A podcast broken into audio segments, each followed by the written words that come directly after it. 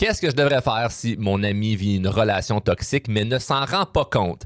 C'est le sujet qu'on va traiter aujourd'hui.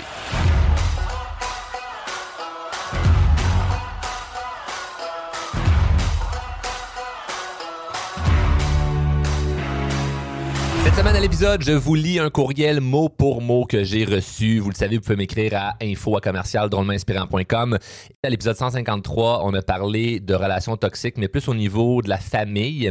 Et depuis, ben, j'ai reçu d'autres courriels hum, qui m'ont fait vraiment bien réfléchir. Il y en a que j'ai trouvé drôle, il y en a que j'ai trouvé euh, triste je vais vous dire euh, félicitations à ceux et celles qui ont le courage de m'écrire des situations euh, assez euh, difficiles.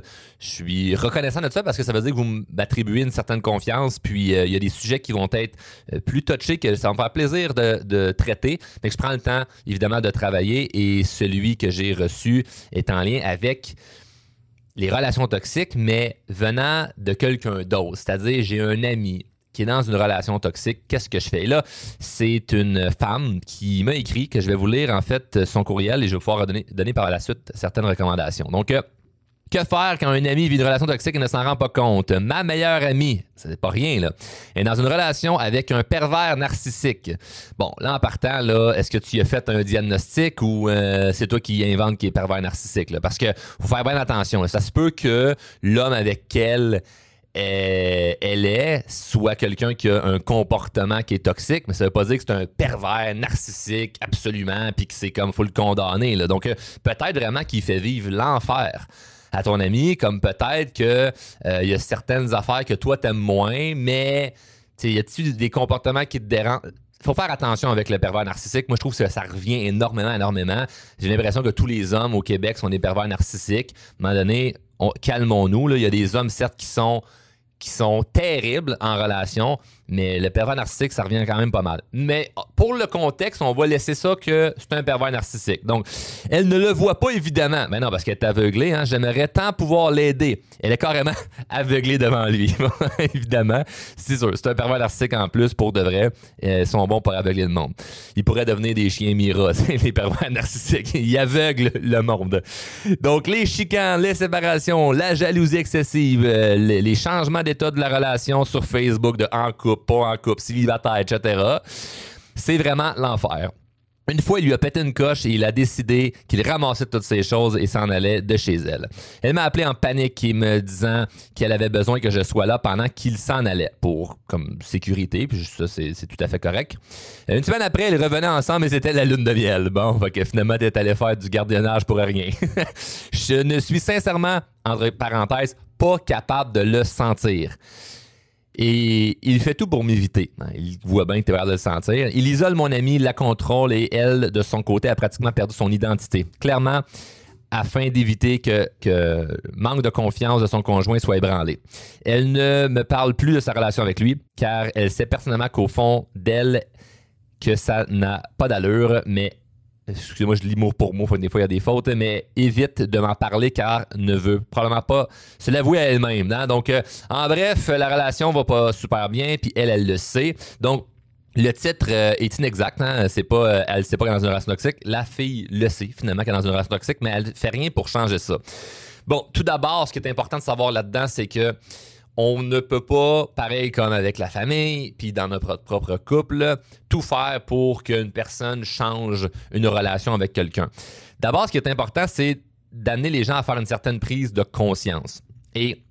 Ce qui est important à savoir, c'est que malgré la prise de conscience, mettons là, que tu es dans un souper, que ta chum de fille, puis là, tu y amènes tes arguments sur pourquoi tu trouves que son chum, c'est un innocent, puis qu'il la traite pas comme faux, puis qu'elle devrait tellement être avec un autre gars, puis qu'elle mérite mieux, puis tout ça.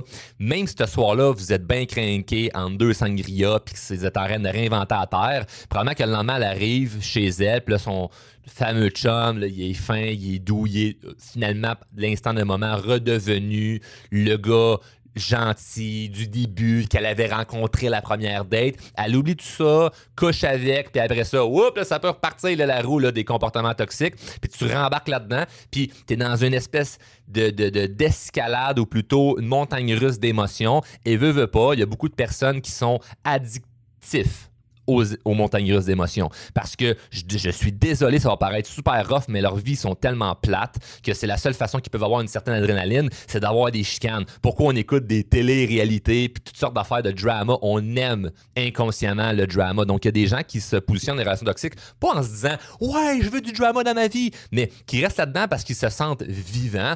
Puis, c'est je vous cache je vous cacherai pas euh, en fait je vous apprendrai rien là. Le nombre de femmes qui ont été dans des relations toxiques puis qu'après ça re-rencontrent un autre gars toxique. Puis encore un autre puis encore un autre puis encore un autre puis encore un autre puis pourtant il y a une file d'attente de bons gars qui sont là pour elle puis friend zone friend zone friend zone ah un gars toxique let's go je l'amène. Fait il y a quelque chose au fond de nous qu'on doit changer. Pareil, là, j'étais sur le cas des femmes, mais pareil pour l'homme qui attire tout le temps le genre de femme qui ne se sent pas bien en relation avec elle, puis qui est avec elle peut-être juste parce qu'elle la trouve séduisante physiquement, mais psychologiquement, mentalement, ils sont pas alignés du tout, du tout, du tout, du tout, du tout. Puis lui, il souffre à l'intérieur de ça. Donc, la, personne qu'on attire dans notre vie, là, c'est pas un hasard. Si on se sent pas bien ou c'est constamment le même pattern. C'est nous autres, il y a quelque chose à changer là-dedans. Puis souvent, c'est qu'on n'a pas décidé de qui on voulait dans notre vie. On a une, à peu près près idée de qu'est-ce qu'on trouve séduisant, oui ou pas. Où on voit quelqu'un, on est tout attiré par le physique, parle un peu avec la personne, puis c'est comme, ah on peut développer quand même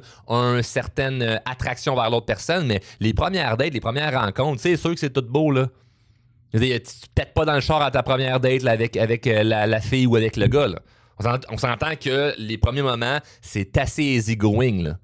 Mais, encore une fois, il y a des gens qui peuvent avoir, en début de relation, déjà des frictions, puis quand même pousser la relation parce que l'attirance est là, puis ben, peut-être que je pourrais le changer, puis là, ça devient très compliqué. Donc, c'est sûr que même si tu dis à ta chum de fille, écoute, chérie, tu mérites mieux, euh, il y a 14, pas 14, 4 milliards d'hommes sur la planète c'est plate. Hein. S'il y en avait 14 milliards d'hommes sur la planète, elle aurait plus de choix. Il y en a juste 4 milliards d'hommes sur la planète.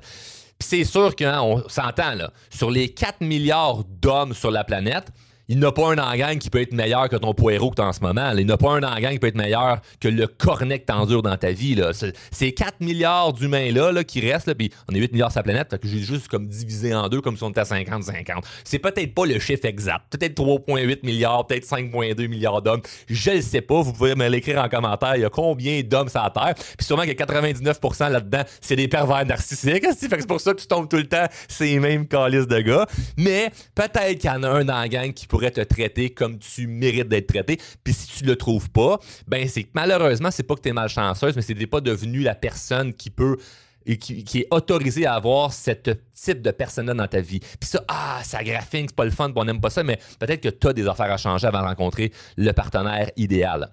Par la suite, ce qui est clair et qu'il faut savoir quand que là c'est toi qui souffres par rapport à ce que tu vois ton ami qui souffre là-dedans, c'est que faut réussir à en, parler un peu comme dans les relations familiales. Il faut en parler parce que imagine que finalement tu dis ben non, ben, je vais rester en relation avec mon ami, mais on parlera jamais de sa relation avec son chum. Hey, oublie ça là, ça devient extrêmement compliqué comme relation. Surtout qu'on s'entend-tu que les relations font partie d'une grande grande partie de nos discussions.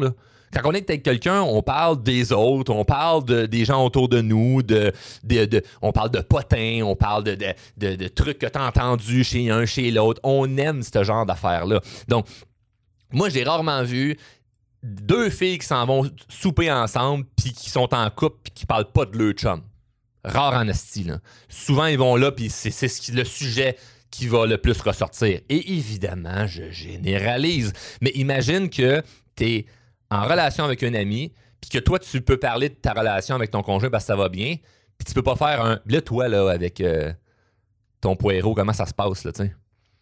Tu peux pas le faire parce que vous avez décidé de pas en parler, parce que toi, tu pas de le sentir, mais elle, elle l'aime, mais dans une relation toxique, là, elle est toute poignée là-dedans. La relation va éventuellement sans aucun doute commencer à, s'éteindre. Ça va, ça, il, va, y avoir une distance qui va se créer parce que vous vous comprendrez plus. Il y a une distance qui va se créer parce que toi, tu peux parler de tout, puis elle, il faut qu'elle cache certaines affaires. il y a personne qui aime être en relation avec des gens où ce qu'on peut pas tout dire.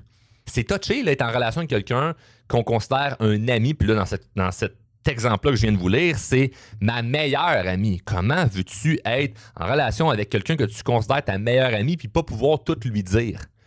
ça sera euh, dans pas grand temps, plus ta BFF, je te confirme. Donc, euh, Naturellement, si vous en parlez pas, c'est sûr que ça va, ça va finir par s'éloigner. Maintenant, il faut que tu réussisses à prendre une décision euh, par rapport aux gens que tu côtoies dans ta vie. Là, pas la personne qui vit qu'un pervers narcissique, mais la personne qui endure son ami qui vit avec un pervers narcissique. L'idée, c'est, moi, ce que j'aime faire, de, catégoriser, ça paraît tellement mal de dire ça en relation, mais fuck that, on le fait parce que c'est tellement important. Catégoriser les gens selon l'énergie qu'ils nous donnent en leur présence. Donc moi, là, sur une échelle de 1 à 10, à quel point tu me rends heureux dans ma vie?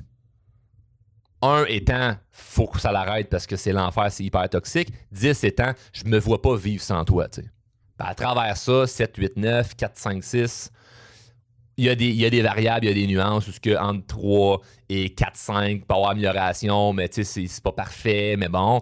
Puis 6 en montant, c'est le fun, euh, ça va bien, mais il y a quand même des choses qu'on pourrait améliorer. Bref, on peut ranker les gens se mettent où? Fait imagine, tu sors avec crayon puis tu te mets à écrire tout le nom des gens qui sont dans ta vie, tous les gens que tu côtoies. Sur une échelle de 1 à 10, à quel point ils te donnent de l'énergie? Si tu ramasses avec plus de monde qui sont en bas de 5 qu'en haut de 5, il y a une, bonne discussion à avoir avec toi-même. Il y a une bonne réflexion que tu dois avoir avec toi par rapport à ben, pourquoi ces gens-là sont dans ma vie? Peut-être que tu n'as pas décidé de les avoir dans ta vie, mais peut-être que tu décides de les conserver dans ta vie. Puis définitivement, tu décides de les conserver dans ta vie. Donc, c'est pas facile. Mais si c'était facile, personne n'enverrait ce genre de questions-là. Et je suis hyper empathique envers autant la personne qui m'a écrit pour dire qu'elle trouve ça difficile parce que c'est sa meilleure amie, que la meilleure amie en soi qui est pognée avec peut-être un gars qui vraiment ça se passe pas bien. Je suis hyper empathique envers ces gens-là. Par contre, je peux pas dire que j'ai de la pitié parce qu'on a tous le contrôle sur qui on laisse entrer dans notre vie. Donc, peut-être que temporairement, ta meilleure amie, ben, ça sera pas ta meilleure amie pour un certain temps parce que si ça te fait souffrir le fait de l'avoir elle souffrir, mais tu peux pas continuer la relation encore pendant des années avec ça, puis de tout le temps laisser euh, faut que je marche sur des œufs, puis il y a un gay sous roche, puis c'est pas facile. Oublie ça, là, ça va être super difficile d'avoir une belle relation épanouie avec quelqu'un où ce que tu peux pas tout parler. On parlera pas de son conjoint. Ça fait aucun sens. Donc, et par-dessus ça, ben, si elle te parle de son conjoint, puis toi, ça te tente pas, puis tu trouves ça lourd, ben là, tu vas tomber en mode coach, tu vas vouloir la conseiller sur qu'est-ce qu'elle devrait faire, puis elle t'écoutera pas. Ça va lui faire du bien dans l'instant présent, mais elle le fera pas. La majorité des conseils que nos amis nous donnent, on les fait pas, ces conseils-là, parce que justement, c'est nos amis. Tout ce qu'on veut avec nos amis, c'est parler, qu'ils nous écoutent, rire, à la limite pleurer, puis passer à autre chose.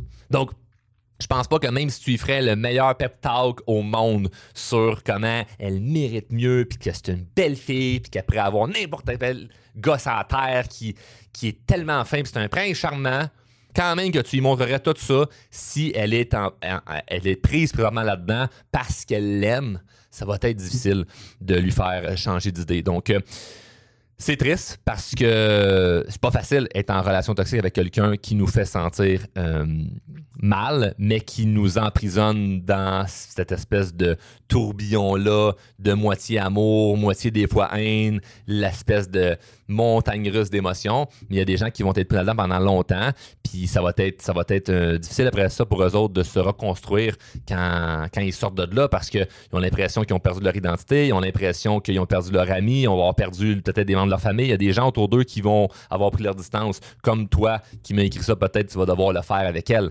Donc, c'est une décision que tu as à prendre. et dans les deux cas, c'est pas facile. Rester en relation avec cet ami-là, c'est pas facile. Et prendre des distances dans la relation, c'est pas facile non plus. Les deux, c'est pas facile. Et dans les deux cas, c'est toi qui as la décision à prendre. Donc, c'est pour ça que c'est pas facile. Puis, si c'était facile, ben, tout le monde l'aurait fait, toutes les relations iraient bien. Donc, moi, je te souhaite juste de prendre une décision au lieu de juste laisser ça aller, de faire comme, ben, je continue de parler un peu, mais on laisse ça comme. Non, non, il faut qu'il y ait une discussion claire par rapport à ça.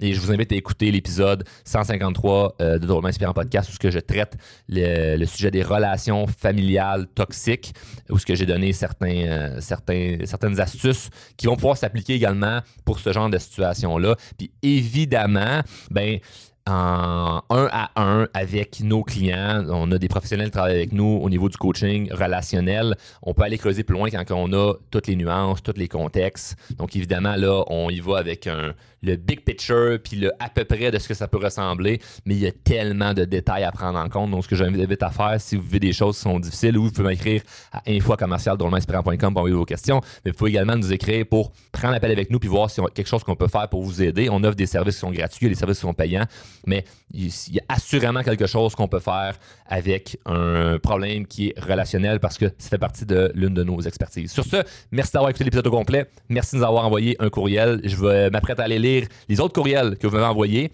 Puis on se voit dans un prochain épisode.